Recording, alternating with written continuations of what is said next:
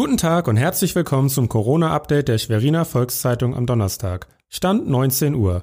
Heute mit Yannick Schappert. Unser Schwerpunktthema Oberverwaltungsgericht setzt Reiseregelung zu Ostern in Mecklenburg-Vorpommern außer Kraft.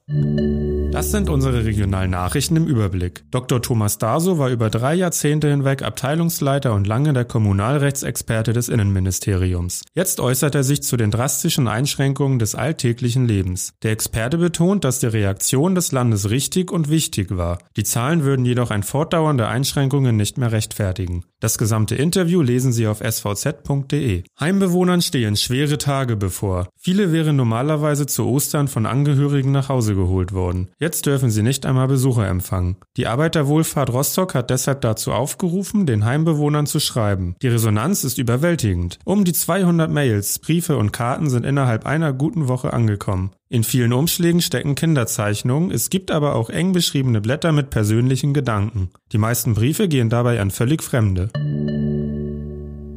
Einwohner Mecklenburg-Vorpommerns dürfen zu Ostern nun doch Tagesausflüge zu den Ostseeinseln, zur Küste und in die Seenplatte machen. Das Oberverwaltungsgericht in Greifswald hat in zwei Eilverfahren die Regelungen zu touristischen Ausflügen zu Ostern in Mecklenburg-Vorpommern außer Kraft gesetzt. Damit ist es Bürgern gestattet, in die genannten Regionen zu fahren. Fahrten aus anderen Bundesländern sind vom Urteil nicht betroffen.